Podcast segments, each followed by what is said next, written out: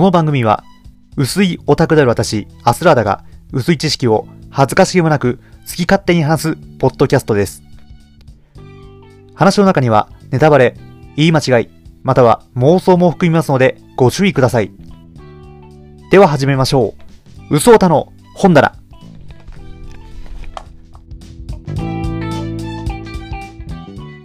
皆さんこんにちは。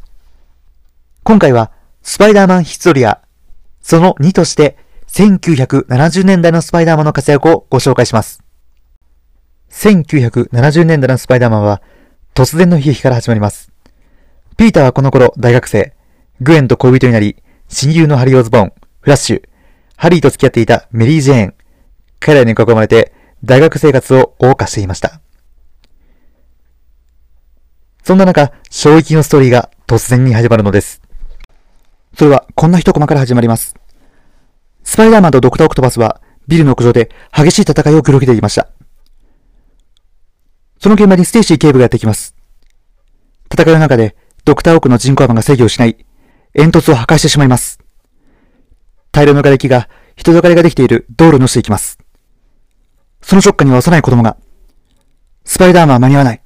その時、ステイシー警部はその子供をかばって、瓦礫の下敷きになってしまいました。医者の元へ運ぶため、ビルの屋上に駆け上がるスパイダーマン。しかし、警部は伝えたいことがある。下ろしてくれ。そう言って、スパイダーマンの足を止めます。スパイダーマン尋ねます。何のことですか？それに対しステイシー警部は、こう答えるのです。娘のことだ。私が死んだら、娘を守れる者は君しかいない。娘を頼むぞ、ピーター。娘を守ってくれ。娘は君を心から。こう言って事切れてしまいます。今、僕をピーターと呼んだ。スパイダーマンは彼の言葉に驚愕します。そして、ずっと前から自分のことに気づいていたことを知るのです。それなのに彼は誰にも言わなかった。そう、ステイシー警部は、スパイダーマンにとって最高の理解者だったのです。それを知ったピーターは悲しみに暮れます。どうして僕は大事な人を失ってしまうんだ。そして、ステイシー警部に誓うようにこう答えるのです。約束を守ります。この先もずっと。グエンを大切にすると誓います。悲しみに暮れるスパイダーマン。でも、自分のせいで父親が死んだことを知ったら、グエンはどう思うだろう。そう恐怖心が募ります。一方世間では、ステイシー警部を運ぼうとしたことが連れ去ったことと誤解され、ステイシー警部を殺したのはスパイダーマンだと世間に糾弾されてしまいます。グエンも例外ではありませんでした。グエンは、故意にしろ、偶然にしろ、父を殺したのはスパイダーマンであると、悲しみを包まされることになります。一方、ピーターとグエンは、父、ジョージの死という悲しみの中で、お互いの大切さを知ることになり、ピーターとグエンは、将来を固く誓い合います。しかしピーターは、自分の正体を愛する人に伝えられないままでした。グエンは、父の死を乗り越えるために、ヨーロッパ旅行に出かけます。そこで、一つエピソードが加わるのですが、それはまた別の話です。一方、ピーターは、グエンとの結婚のため、スパイダーマンとしての自分を捨てることを決意します。普通の人間に戻ろうと、パワーを抑える薬を開発しますが、副作用で腕が6本になってしまうという悲劇に巡って、巡られてしまいます。そのエピソードを経て、あの衝撃のエピソードに進んでいきます。ステイシーの悲劇と呼ばれる一連の出来事です。グエンがロンドンから帰ってきた頃、ハリーとメリー・ジェンの関係が破綻。ハリーはドラッグ中毒に陥ってしまいます。このことがきっかけでノーマン・オーズボーンに変化が現れます。息子を思うあまり、精神的に不安定になり、無意識的にピーターを憎むようになります。息子がこうなったのはお前のせいだと。そしていつしかスパイダーマンの原因に悩まされてしまうのです。そして心の壁が決壊し、失われていた記憶が蘇ってしまいます。グリーンゴブリンの復活です。そして衝撃的な表紙で問題のストーリーが始まっていきます。ピーターにとってかけがえのない人々の家が描かれ、どこかへ急ぐスパイダーマン。そしてスパイダーマン吹き出しで、こう語っています。僕にとっての大事な人が死ぬスパイダーセンスは助けることができないと訴えている。一体誰が？そして表紙をめくると、復讐を誓うグリーンゴブリンがピーターのアパートに迫っています。しかしそこにいたのは、彼らの代わりを待つグエン・ステイシー。グエンがさらわれたことを知ったスパイダーマンは、彼女を探して運命の場所、ジョージ・ワシントン橋へとたどり着きます。激しい戦いのさなか、ゴブリンは、グライダーでグエンを弾き飛ばします。橋から転落する、転落するグエン。届け届け願うように、ウェブを伸ばすスパイダーマン。ウェブは、グエンの足を捉え、スパイダーマンは、僕は世界一幸福なヒーローだ彼女を助けることができたそう安堵し、彼女を引き上げます。しかし、グエンには異変がありました。助けたじゃないか助けたのに肩を震わせて強くグエンを抱き抱きしめるスパイダーマン。グリーンゴブリンは嘲笑いながらこう答えます。その女は雲がと雲板が届く前に死んでいたんだよ。この高さから落ちれば地面に激突する前に死ぬんだよ、恐怖でな。そしてスパイダーマンは憎しみを募らせます。貴様お前だけは絶対許さない必ずお前を殺してやるお前は僕の愛する人を殺したんだそう言って、グエンの、グエンを抱きしめ、怒りに任せて、ゴブリンのいる空に向かって叫びます。ここでサブタイトルが出るんです。グエンが死んだ夜って。そしてこの問題が出てきます。果たして落下のショックで人は死ぬのかこのグエンの死については、いくつかの憶測が生まれました。一つは、グリーンゴブリンにすでに殺されていたのではない、いたのではないか。この時、ノーマンは正常ではありませんでした。彼女が死んだことにすら気づかなかった可能性もあります。二つ目は、ウェブが取れた瞬間、ポキッという効果音が描かれていること。これは、勢いよく発射発射したウェブが彼女に巻きついた反動で、グエンの首が折れてしまったのではないか。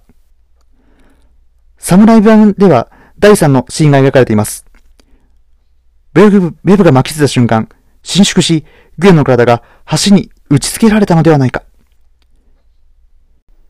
こんな憶測が議論されるほど、その後は話題になりました。悲しみに暮れるスパイダーマンは、次のストーリーで駆け寄ってきた警官にこう言います。彼女は死んだ。僕が殺したんだ。自分に出会わなければ、彼女は死ぬことはなかったのにという思いの他に、二つ目、三つ目のシーンが彼の脳裏に浮かんでたとしたら、このシーンはマスクの下の表情を想像するだけで辛いものがあります。そして、ストーリーは進みます。逃げ延びたグリーンゴブリンをスパイダーマンを詰め、倉庫での決戦が行われます。そして、戦いの最中、グエンを侮辱され、力任せに拳を振るいます。愛の意味がお前にわかるのかと。グリーンゴブリンを幾度も殴った後、めまいがするほどの怒りの衝動により向きながら、僕は何をしているんだもう少しで彼を殺すことだった。僕も彼と同じになるところだった。あれだけ憎んでたグリーンゴブリンに振り上げた拳を下ろしたんです。しかしグリーンゴブリンは、そんな彼の隙を突こうと、背後にグライダーを忍ばせます。スパイダーセンスが反応し、とっさにかわします。その結果、グリーンゴブリンは自分のグライダーで腹を貫かれ倒れます。グリーンゴブリンの死体用に向かって、スパイダーマンはこう言います。参ったね。グリーンゴブリンが死ねば、気分が良くなると思っていたのに。それどころか、僕の心は空っぽだ。何もない。そして立ち去るスパイダーマン。そして、ピーター・バーガーとして家に帰った彼を待っていたのは、メレイ・ジェーンだったのです。この時ハリーが父の死を目撃し、グリーンゴブリンは死んだものかと思われていました。これが、ステイシーの悲劇と呼ばれている一連の出来事です。ここで裏話。実はスタンリーは、グウェンが死ぬことについて批判的でした。人気キャラであり、スパイダーマン、ピーター・パーカーとうまくいってる女性。それを殺すなんてありえない。ステイシーを殺そうと思っている。そう話された時スタンリーはこう答えたそうです。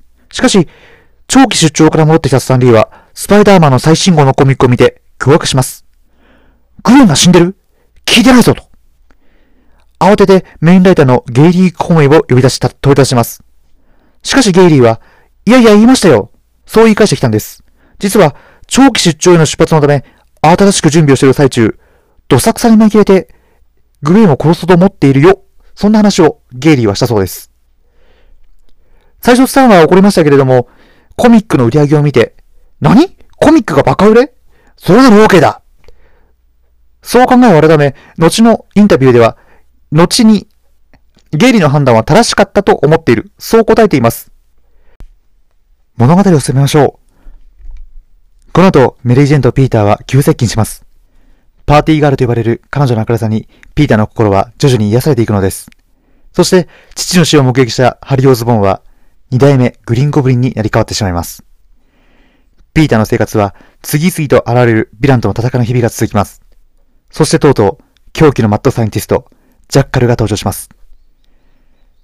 ピーターとメリー・ジェーンの関係が一歩前進しようとしたとき、思いがけない人がピーターの前に現れます。一年以上前に死んだはずのグエン・ステイシーでした。説明がつかないグエンの登場に、ピーターの心はかき乱されます。そして、グエンと話し合いをしようとしたとき、ピーターは突然、ジャッカルに襲われるのです。毒に侵され、身動きが取れないスパイダーマン。そこにジャッカルは自分の正体を明かすのです。それは、ピーターの恩師、マイルス・ウォーレン教授でした。狂気のじたウォーレン教授は、取り留めのない話をする中で、奇妙なことを言い始めます。ウォーレンは、教え子であったグエンに恋をしていたというのです。そして、グエンが死んだ時、研究のために、クラスの学生から採取していた DNA サンプルを使って、グエンの苦労を作ろうとしました。しかしそれを助手に見られ、彼を手にかけます。人を殺したトラマから狂気に陥り、彼は悪の人格、ジャッカルを生み出し、徐々に精神はジャッカルに汚染されていったのです。そしてついに、グエンのクローンを生み出します。そして、本物のグエンを殺したスパイダーマンへ復讐を誓ったのです。少しストーリーを省きます。昏睡から目覚めたスパイダーマンは、衝撃の光景を目撃します。スパイダーマンのコスチュームを着た自身のクローンが横たわっていたのです。そして、親友のネットリーズが囚われ、彼の頭には爆弾が仕掛けられていました。ジャッカルは二人のスパイダーマンに本物だけがネットを助けられる。そう言い渡します。すごいのは、この時点でどちらが本物か見分けやすくないこと。しかし戦いの最中、二人はこの戦いが無意味であることを悟ります。そして、協力してネットを助け出します。この間に、グエンのクローンは、かけられていた催眠を解け、ジャッカルを人殺しを呼びます。競技の人格ジャッカルから、ウォーレン教授に戻り、ウォーレン教授は正気を取り戻します。しかしこの時、ネットに仕掛けられていた爆弾が爆発。ジャッカル、そしてネット、もう一人のスパイダーマンは、この二人をかばい、瓦礫の下敷になってしまいます。事件が終わった後、グエンのクローンは旅立ちます。そして家に帰ったピーターを待っていたのはメリー・ジェーンだったのです。この時誰もがクローンは死んだものと思っていました。しかしこれが後に物議を醸し出す衝撃のエピソードにつながっていきます。その後、エンパイアステート大学を卒業したピーターは大学の教授となり、理学部で研究を続けます。しかし、スパイダーマンとの自由生活は、普通の生活を送るわけではなく、すぐに研究助手を辞めることになってしまいます。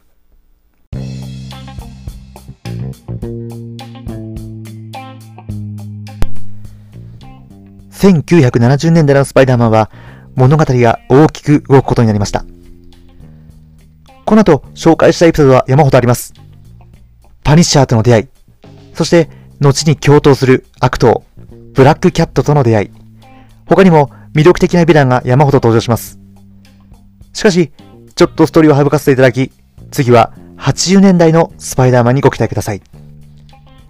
お相手は私、アスラーダでした。